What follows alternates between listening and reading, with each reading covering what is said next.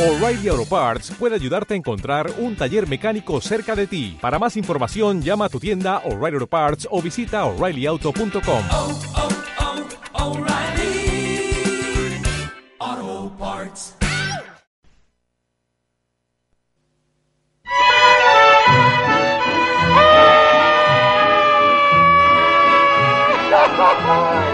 y arriba.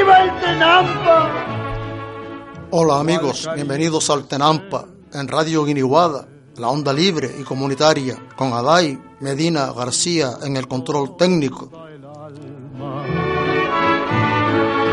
Cuando abriste tú conmigo las persianas del Tenampa.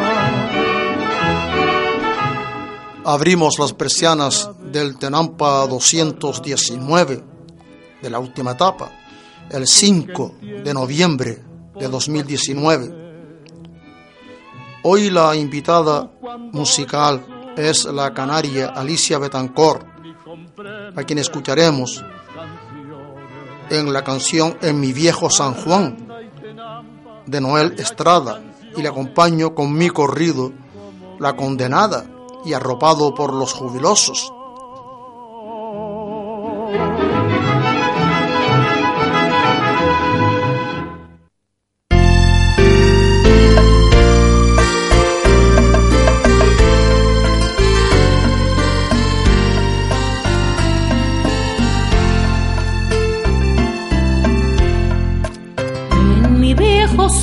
Juan, cuántos sueños forjé en mis noches de infancia.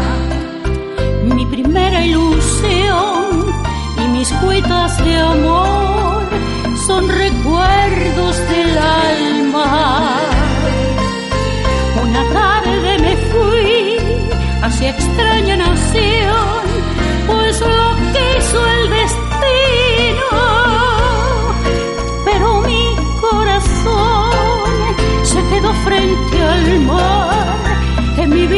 Viejo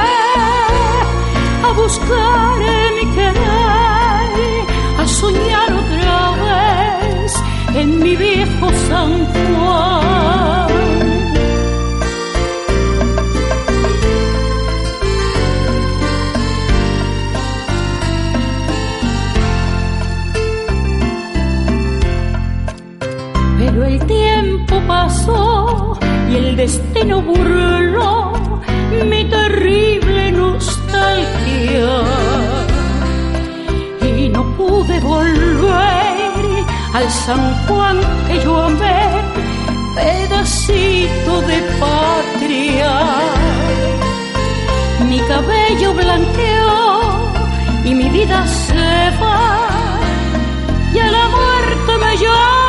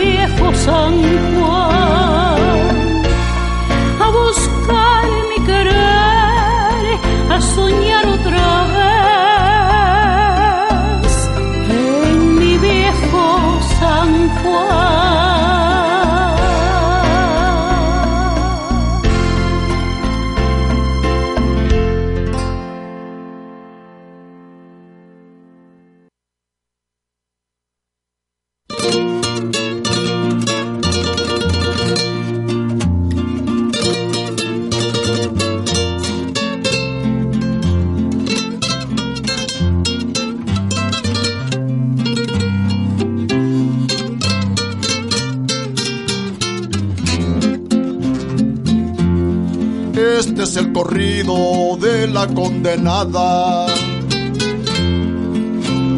llamada Ricarda, igual que su abuela.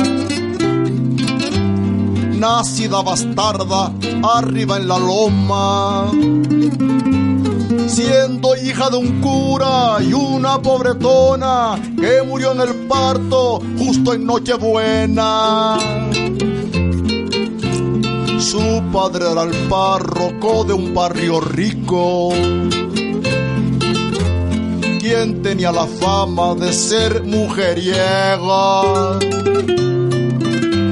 y se aprovechaba de muchachas pobres que se le entregaban por miedo y dinero abajo en la ermita de un barrio pesquero. La conocían como condenada, porque desde siempre sería maltratada por la mayoría de su parentela. Desde trabajando esclava con muy pocas horas de estar en la escuela hasta que un tío suyo la metió a ramera en burdel de lujo con mucha clientela.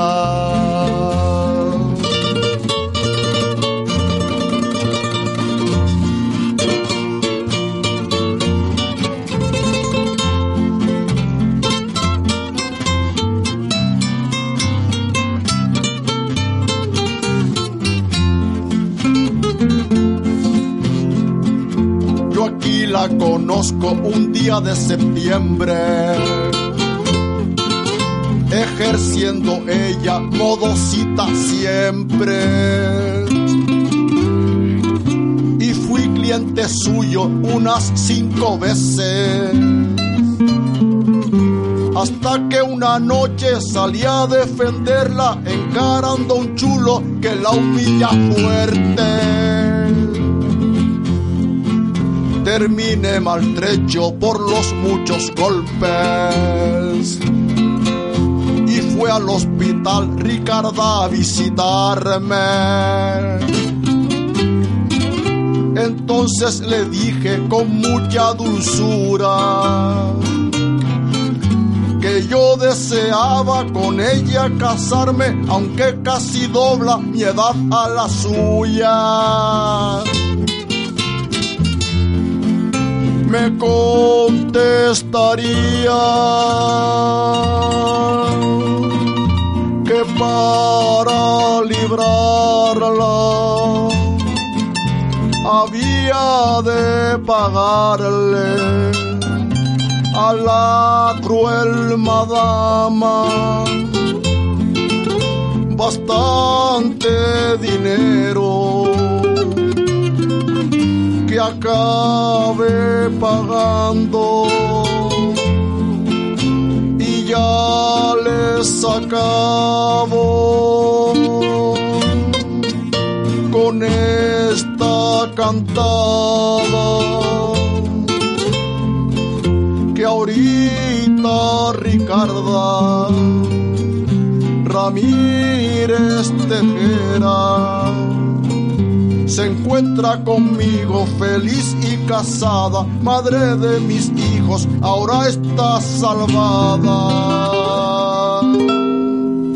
Ya no es condenada.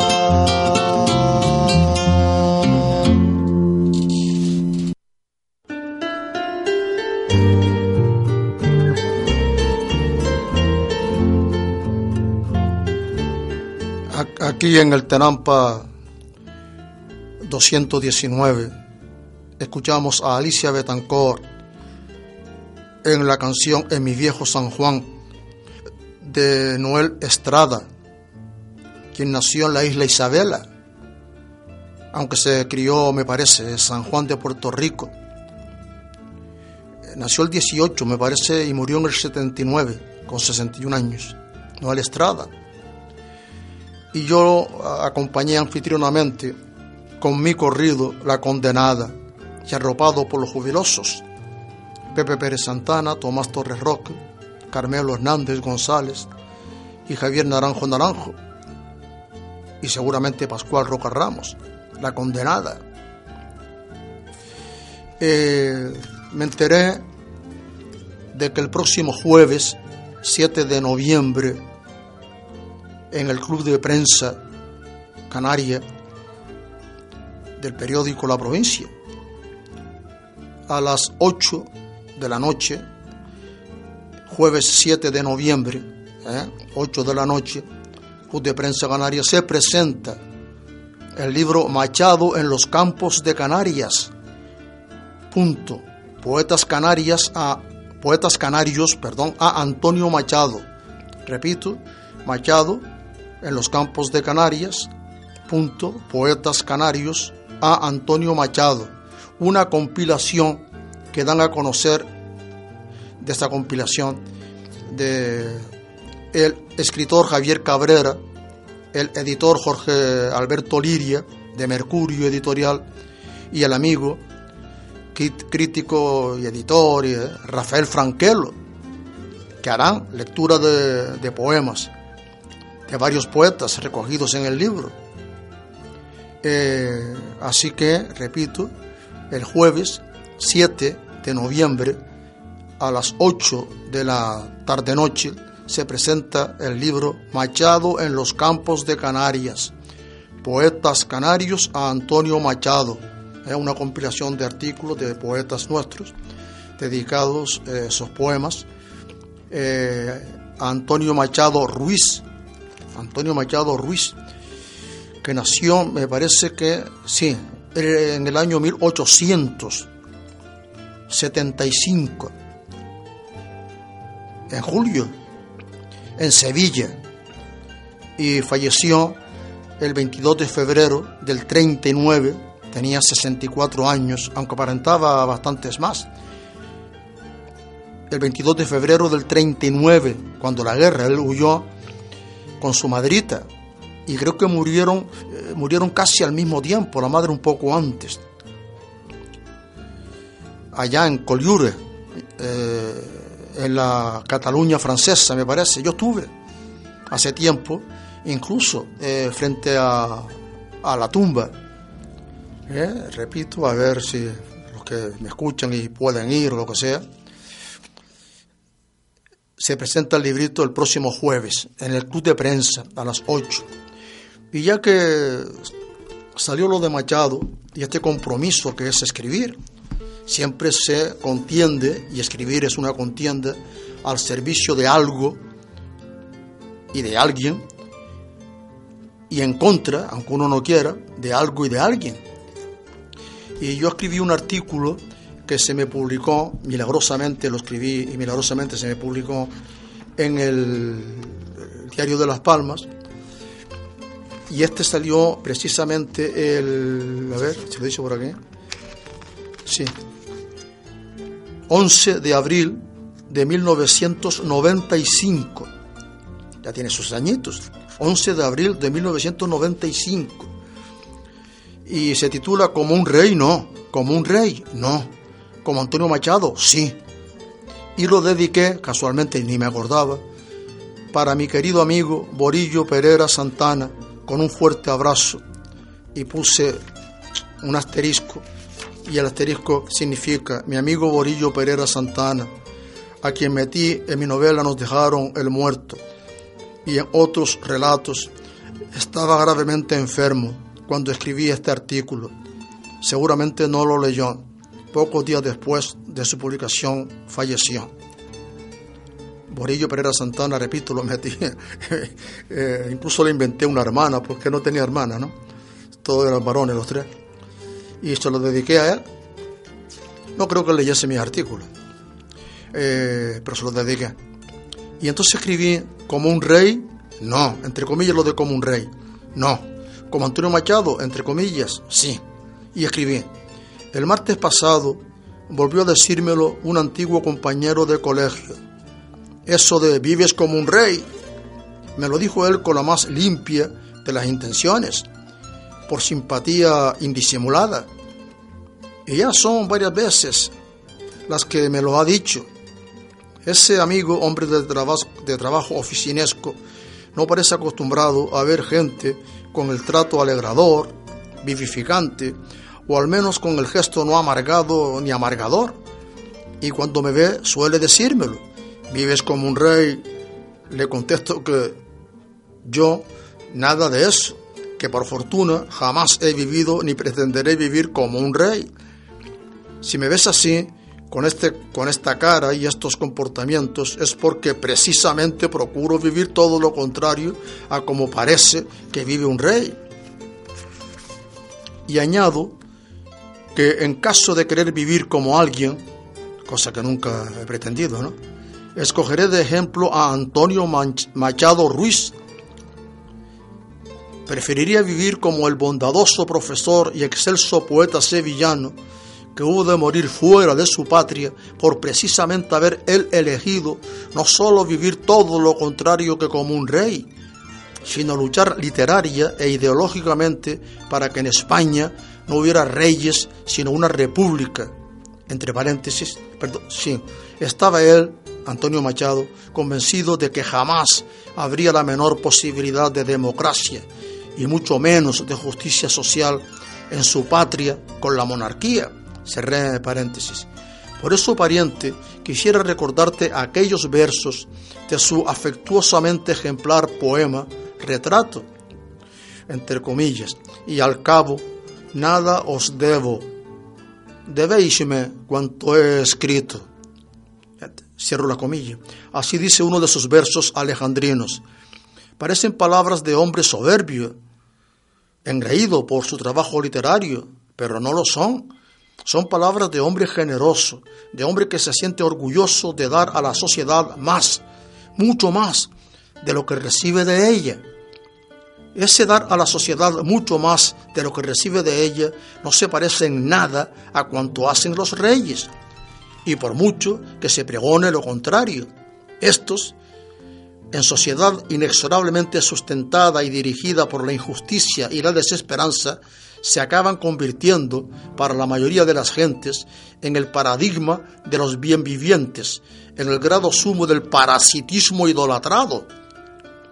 Es triste y descorazonador montar un tinglado de leyes injustas y de sutiles represiones, mantener en la penuria moral e intelectual a la mayoría de un pueblo para, entre otros objetivos e incluso con prioridad, sostener a un rey a su familia y demás arrimados, mantenerlos con gastos no exceso en, no, con gastos en exceso suntuarios, con vida de ostentosa haraganería, edulcorada, edulcorada, claro, con espectáculos de falsas caridades y demás gestos de pseudo cultura y pseudo bondad comprometida social. No, pariente, yo no quiero vivir como un rey, sino justamente todo lo contrario. Igual que a don Antonio Machado Ruiz, me daría mucha vergüenza. Ya conoces cuán vergonzoso soy, cómo me pongo colorado por menos que nada. Pues como decían otros de sus versos, a mi trabajo acudo, con mi trabajo, con mi dinero pago, el traje que me cubre y la mansión que habito, el pan que me alimenta y el lecho donde yago.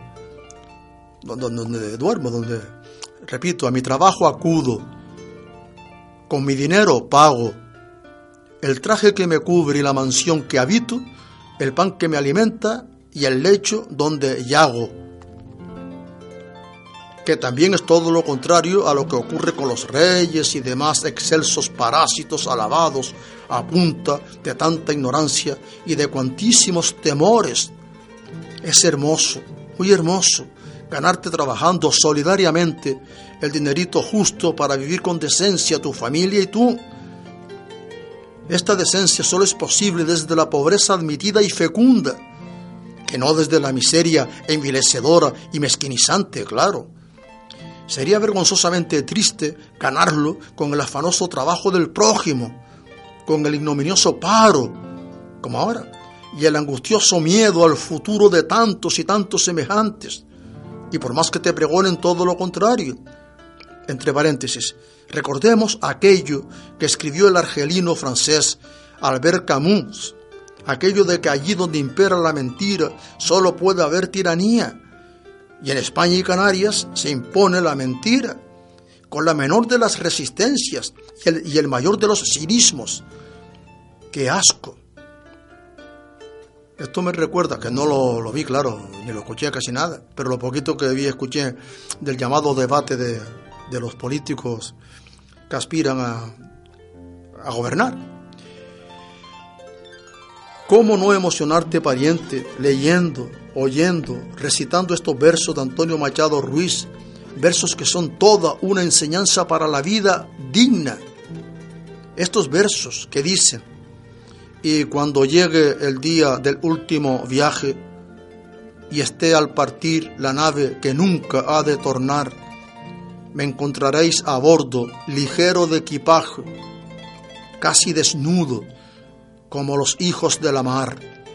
Repito, y cuando llegue el día del último viaje y esté al partir la nave que nunca ha de tornar, me encontraréis a bordo ligero de equipaje, casi desnudo, como los hijos de la mar.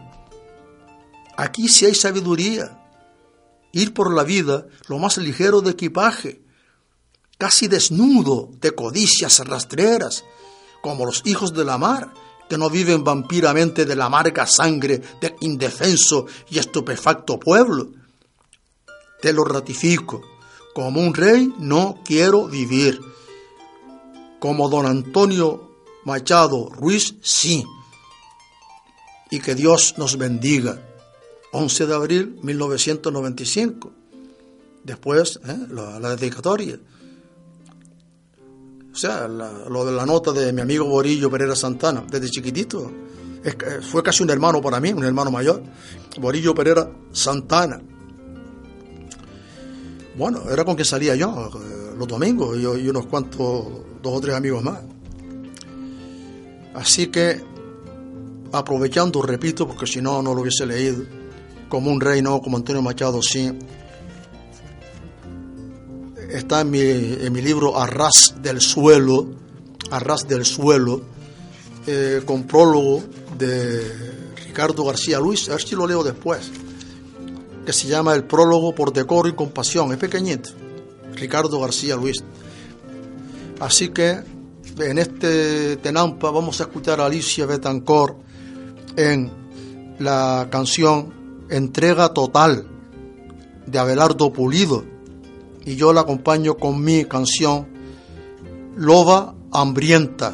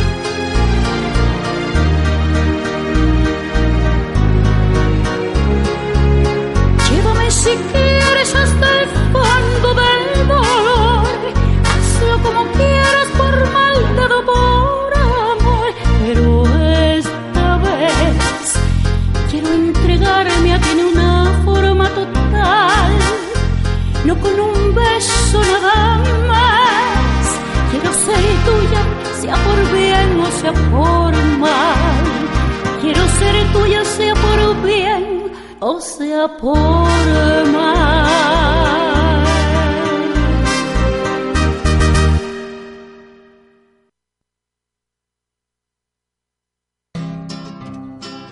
Tropecé con una loba hambrienta que anhelaba devorarme entero.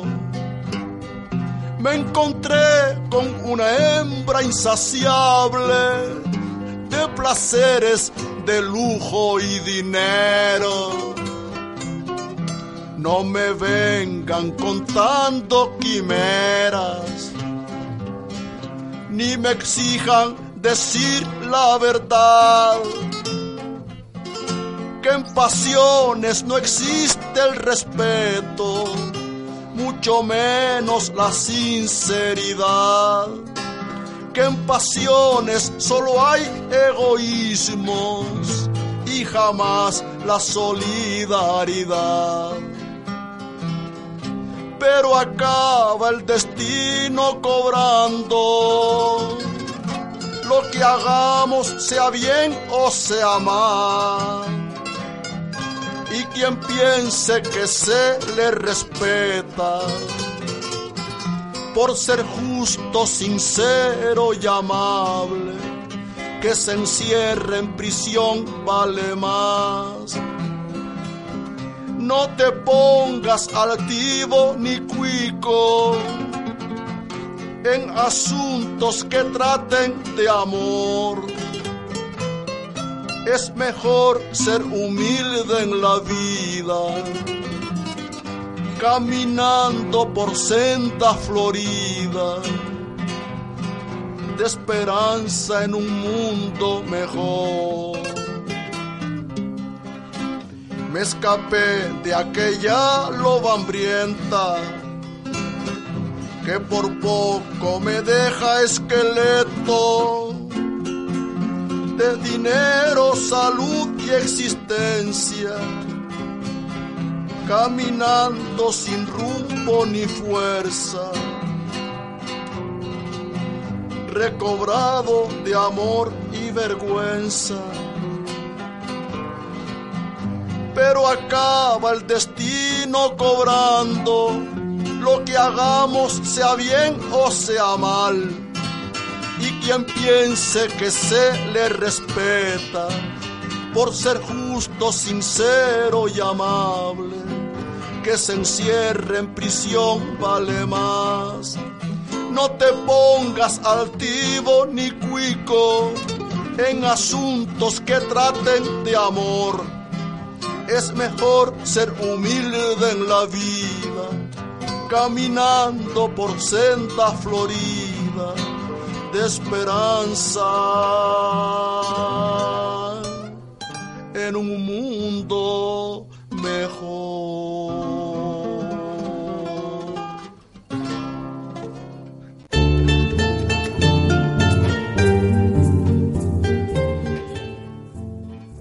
Eh, escuchamos a Alicia Betancourt en la canción de Abelardo Pulido, Entrega Total eh, nació en el 33, Abelardo Polido, y murió en el 17, con 94 años. Entrega total. Y yo la acompañé con mi canción Loba Hambrienta, acompañado no sé por quiénes, creo que no era Pepe Pérez, la saqué de, de un directo del Rincón de la Cantina, La Loba Hambrienta. Eh, y por cierto, eh, aparecen las, palabras, las palabras altivo y cuico. Y me acordé de que Pío Baroja llamaba a Galdós el cuco, el cuico. y, como ahora se va a celebrar eh, el 20 aniversario, el 100, los 100 años del fallecimiento de Galdós, creo que fue en enero del año 1920, yo sé que un librito con artículos que dediqué a Benitín, a Benito Pérez Galdós. Eh, el libro se llama Me preguntaron por Galdós y me acordé de Ángel Guerra. Así metí dos, dos unos articulitos sobre Ángel Guerra, ¿no? Mm. Vamos a, a ver si, si y, uno, el, sí, el primero de los artículos se llama Me preguntaron por Galdós y después el segundo es la utilización colonialista de Benito Pérez Galdós. No creo que tenga tiempo de leerlo, pero voy a, a leer, me preguntaron por Galdós, que es pequeñito, 10 de noviembre 1993, eh, para el diario de Las Palmas bendito. Aconteció el pasado día 29 de octubre en el Ateneo de La Laguna. Aún estábamos Ricardo García Luis y yo presentando mi libro de reflexiones periodísticas Respondo. Sería en el tiempo final dedicado a intervenciones de los asistentes. Y uno de estos, paisano independentista, me pregunta, con cierto retintín perturbador, qué opinaba yo de don Benito Pérez Galdós. Ni paré a pensar la respuesta. Le contesto que para mí es el novelista preferido. No me importa que se piense que lo diga yo por chauvinismo, que además es un ejemplo de dignidad moral sociopolítica, que por esto fue un grande español, pues don Benito se sentía pleno español, vivía desde jovencito en España y le dolía al pueblo que lo rodeaba, con quien convivía. Ya he dicho yo que uno es de donde pase, más que de donde nace. Yo estoy casi convencido que si Galdós llega a seguir viviendo aquí, bueno, no, no hubiese existido, por supuesto, en aquel tiempo menos. Me refiero como escritor. O sea, se, se salvó yéndose a, a- saliendo de aquí. Digo, se salvó. Pudo haber ido a Cuba. Se va a Cuba con la familia y tal, seguramente se hubiese dedicado al negocio, lo que sea. El destino lo marcan millones, millones de componentes circunstanciales. Así que él vivía desde jovencito en España, 18 años creo que tenía cuando salió de aquí, y le dolía el pueblo que lo rodeaba, con quien convivía. No tenía en aquel tiempo por qué ser independentista canario, como yo sí lo soy, y no lo es la mayoría casi total, y no lo es la mayoría casi total del resto de nuestros intelectuales paisanos de ahora. No somos independentistas. Año 93, ¿eh? y ahora igual o menos. Tampoco me entretengo en elucubrar futuriblemente sobre cuál sería la postura sociopolítica de un Galdós actual. Mira, ya lo escribí en aquel tiempo. Solo sé que el grandísimo escritor puso sus talentos personales y literarios al servicio de una causa justa. Colaborar con, en la mayoría del trozo de mundo y humanidad que le tocaba más inmediato, el español. Ojalá yo, en sus condiciones, haga lo más parecido que él y valoro a don Benito por eso mismo, por su tremenda bonomía universal, universalizadora. También como un grande canario, pues aquí nació, se crió y tenía su ascendencia de la que nunca renunció, entre ella la guanche. Él se llamaba guanche en una de sus novelas. Además, porque él sabía que tenía las tres cuartas partes de, de su sangre eran guanche. Y la cuarta parte era vasca, de la que nunca renunció sino todo lo contrario. Ha sido él, con su ejemplo, uno de los causantes de que yo sea políticamente independentista. Que lo sea por considerar que es la única forma de intentar ser buena gente solidaria aquí y ahora. Porque para mí, repito, ser independentista es la única. Soberanista, me gusta más la palabra soberanista ahora que independentista porque eh, nadie es independentista. Otra cosa es que la, que la dependencia sea sometedora sea sojuzgadora, sea paralizante. Otra cosa es la dependencia responsable, solidaria, activa, etc. Siempre se depende de algo o de alguien. Bueno, que lo sea por considerar que la única forma de intentar ser buena gente solidaria aquí y ahora es ser independentista. 10 de noviembre de 1993. Y luego escribí otro artículo que es más largo, a ver en qué año fue. También en el 93 y, lo, sacaron así todo en el, en de Las Palmas. Lo titulé La utilización colonialista de Benito Pérez Galdós. Viniste pariente con un libro en la mano izquierda. Te sentaste sobre la alfombra y me pediste que bajara el volumen de la radio. que te prestase atención. Ya traías marcado por dónde abrir el libro y leíste con voz diáfana rotunda, entre comillas. Tuvo lugar el viaje a la finca del monte el día que a don Pedro tanto atemorizaba, el día de Año Nuevo.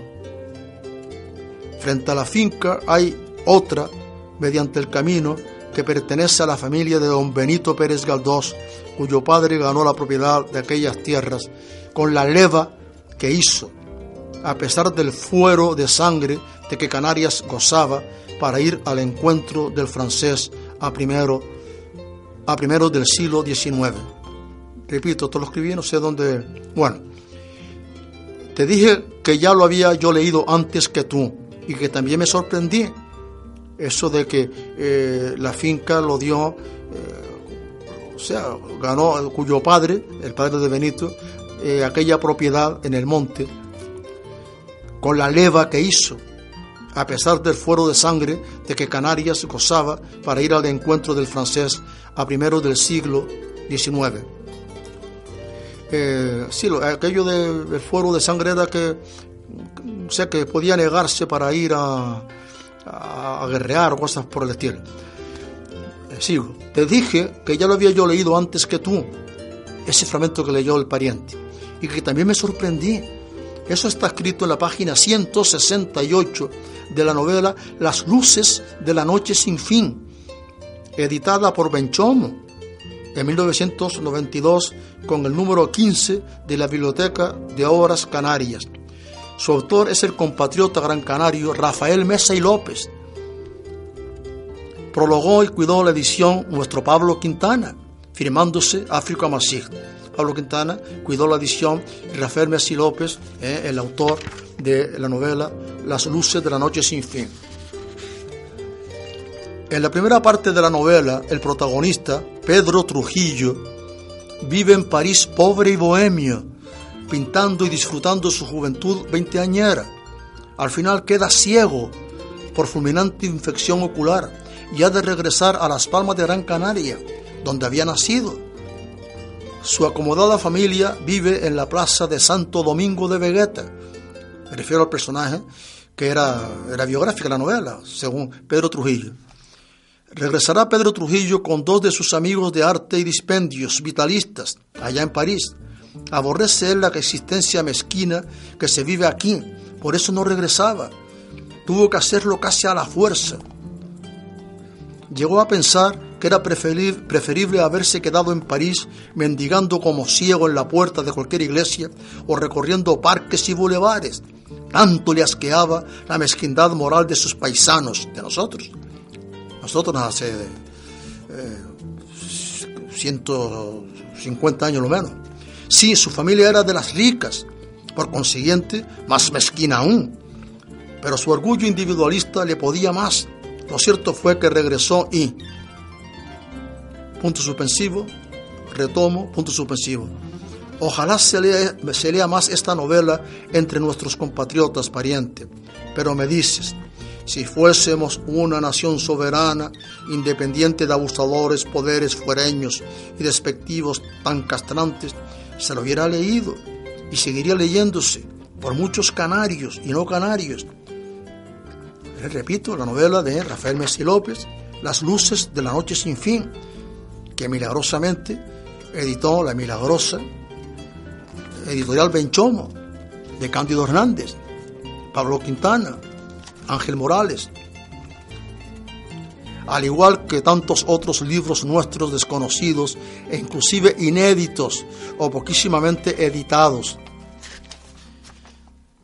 Se ha tenido que esperar casi 80 años para que el insurgente, lo dije ahora, trinomio editorial Ángel Morales, Cándido Hernández, Pablo Quintana, nos haya deparado la inmensa fortuna de que podamos leerla y sentirla. Sí, el autor de la novela, Rafael Messi López, falleció joven, a los 38 años tan solo. Parece ser que murió de hambre a mediados de enero de 1924, entre paréntesis, sí, de hambre, y pese a pertenecer a familia tan pudiente, cuestión de orgullos mimosos y corajes vitales. El protagonista de la novela, Las luces de la noche sin fin, es un trasunto del autor y en ella hay mucho de autobiográfico directo.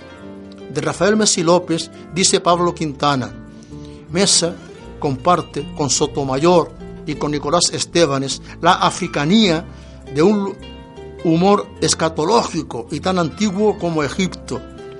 En efecto, también me disgustó, dije yo, no bastante cierto, el enterarme de que la finca eh, bananesca, bandamesca, perdón, de Bandama, de los Pérez Galdós fuera el pago del poder metropolitano a un militar canario por una villanía esbirril.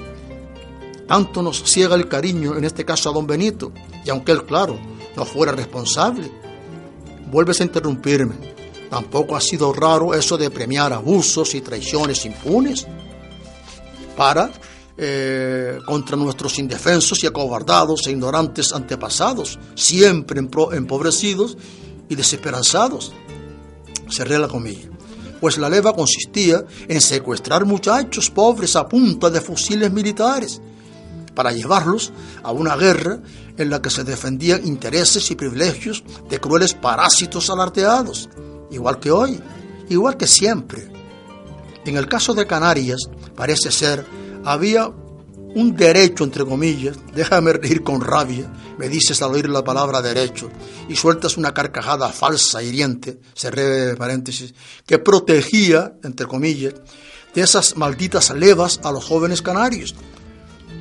Y siempre siguiendo a Mesa y López, el padre de don Benito conculcó abusivamente ese derecho, entre comillas, lo que es pérfido y por más órdenes superiores que recibiera, y aceptó un premio por la tal tropelía, lo de que es peor y repito, no tan raro, a lo largo de nuestra triste historia.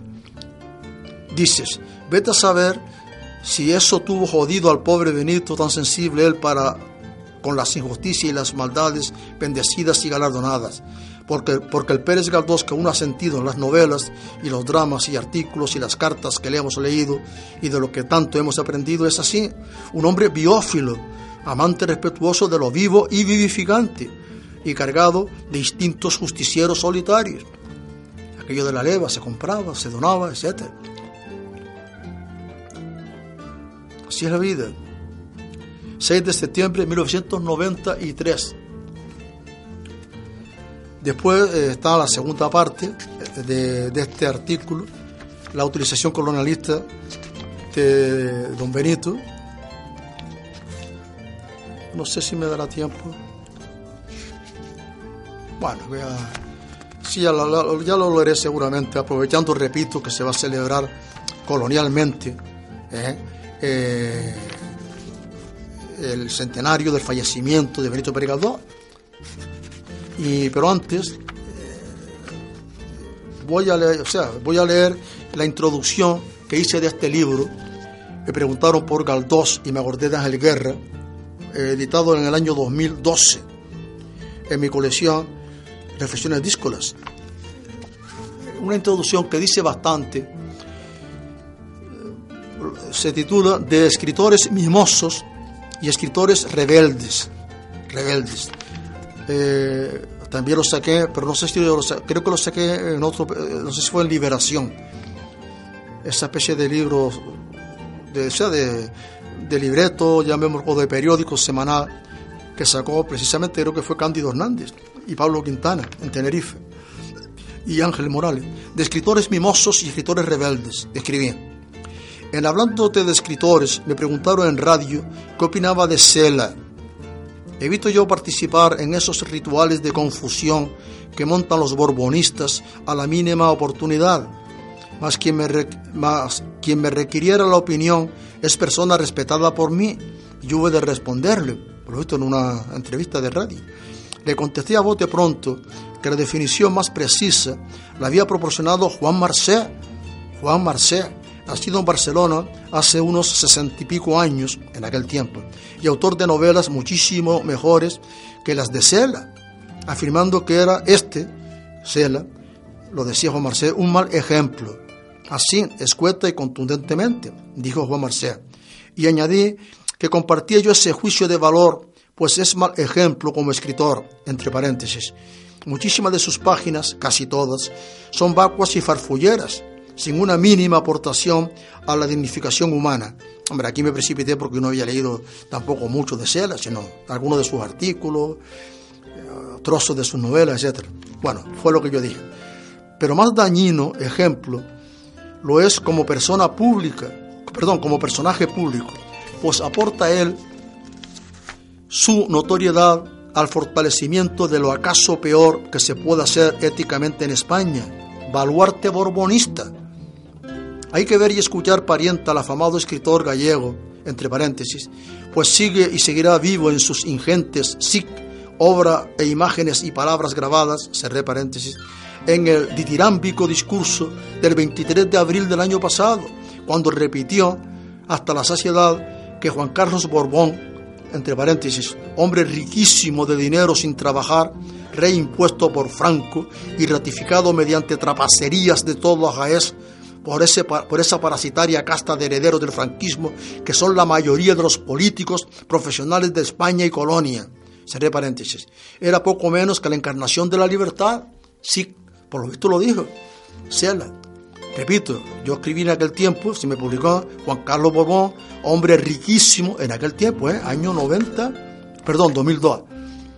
Riquísimo de dinero sin trabajar, rey impuesto por Franco y ratificado mediante trapacerías de todo Jaez, por esa parasitaria casta de herederos del franquismo que son la mayoría de los políticos profesionales de España y Colonia era poco menos que la encarnación de la libertad. Sí, eso lo, dijo Cela, por visto, de, de Juan Carlos Borbón y Borbón. Eh, ya seguiré leyendo porque interesa esta, esta reflexión mía sobre escritores mimosos y escritores rebeldes. Eh, y ya nos despedimos, a fin de cuentas. Vamos a escuchar a Alicia Betancourt, la invitada de hoy, en su canción Escándalo, la canción Escándalo, compuesta por Rubén Fuentes, Gasson con dos S, que todavía vive, nació en el 26, y Rafael Cárdenas Cepeda, que nació en Tamaulipas, eh, ya murió ya en el 56, con 66 años. Eh, yo le acompaño con mi corrido Delfín y Magnolia. Amigos, hasta siempre. Adai Medina y yo nos despedimos.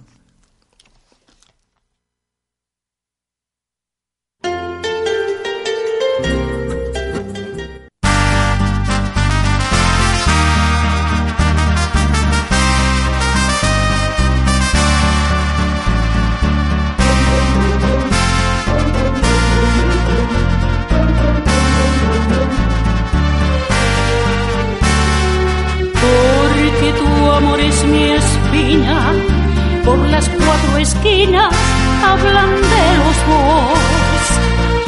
Es un escándalo, dicen, y hasta me maldicen por darte mi amor.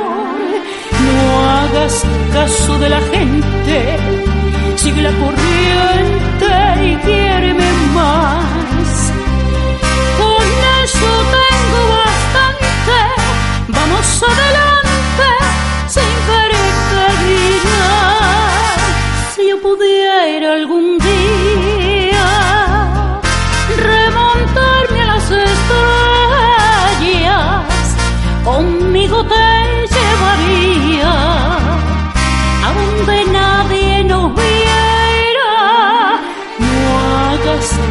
de la gente, sigue la corriente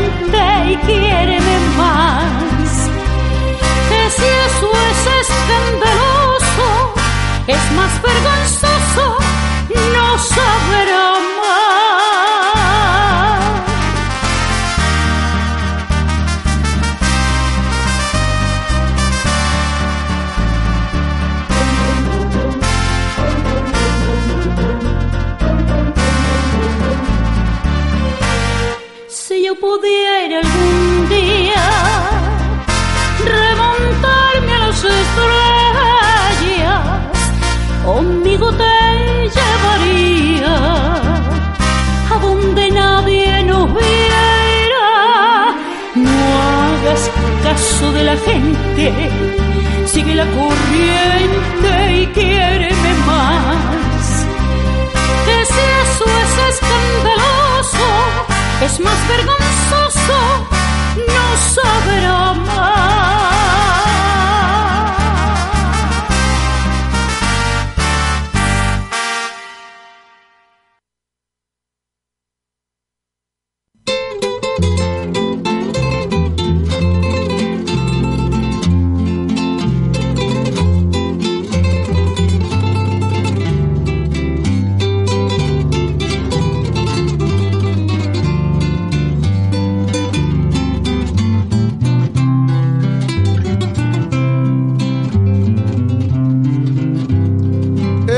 la tragedia de Delfín Marrero. Por negarle amores a Magnolia Gómez. Pues era casado y muy respetuoso en todas sus cosas y sin excepciones. Ella era muy joven, casi adolescente, de familia rica y muy caprichosa. Él era maduro, con más de 30 años ya con dos hijitos y fiel a su esposa. Pero trabajaba para el padre de ella como responsable en almacén de ropa.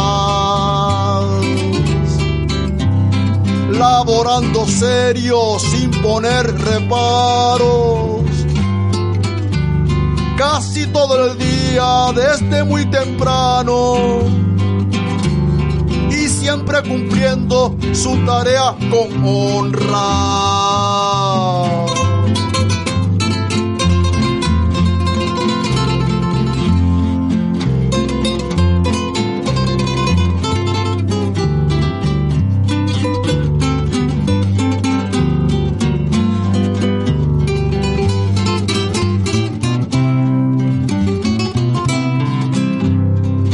Martes Magnolia viniendo de clase. Se lo encuentra hablando con su padre a solas. Con gesto elegante y voz melodiosa. Gustándole tanto que de él se enamora. Desde ese momento, la joven Magnolia busca seducirlo de cualquier manera. Más para no herirla con sus negativas. Delfín evitaba coincidir con ella. Hasta que de un modo tan inesperado la encuentra guardándolo en el almacén. Acabando el día cuando no había nadie. Vestida ligera, muy provocativa con intenciones de entregarse a él.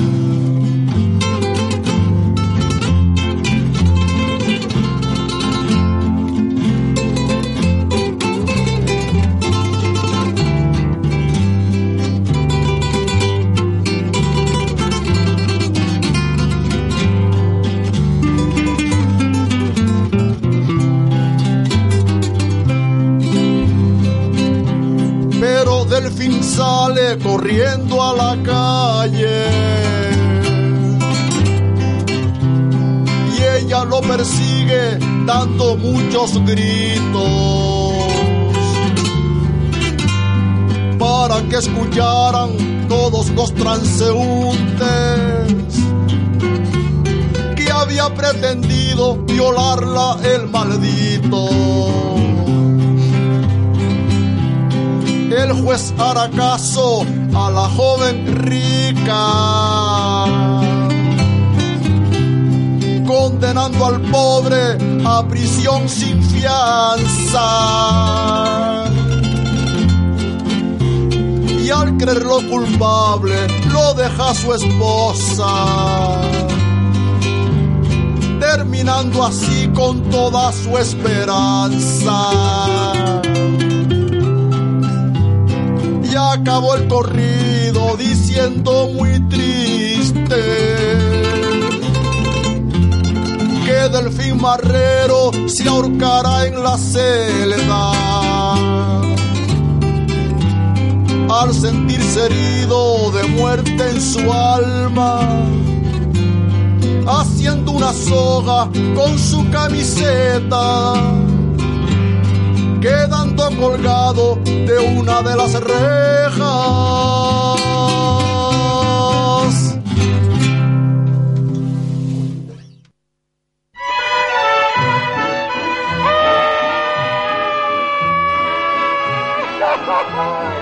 y arriba el Tenampa. ¿Cuál cariño es el que dice que te di con toda el alma? Cuando abriste tú conmigo las persianas del Tenampa. tú que sabes de parranda, tú que.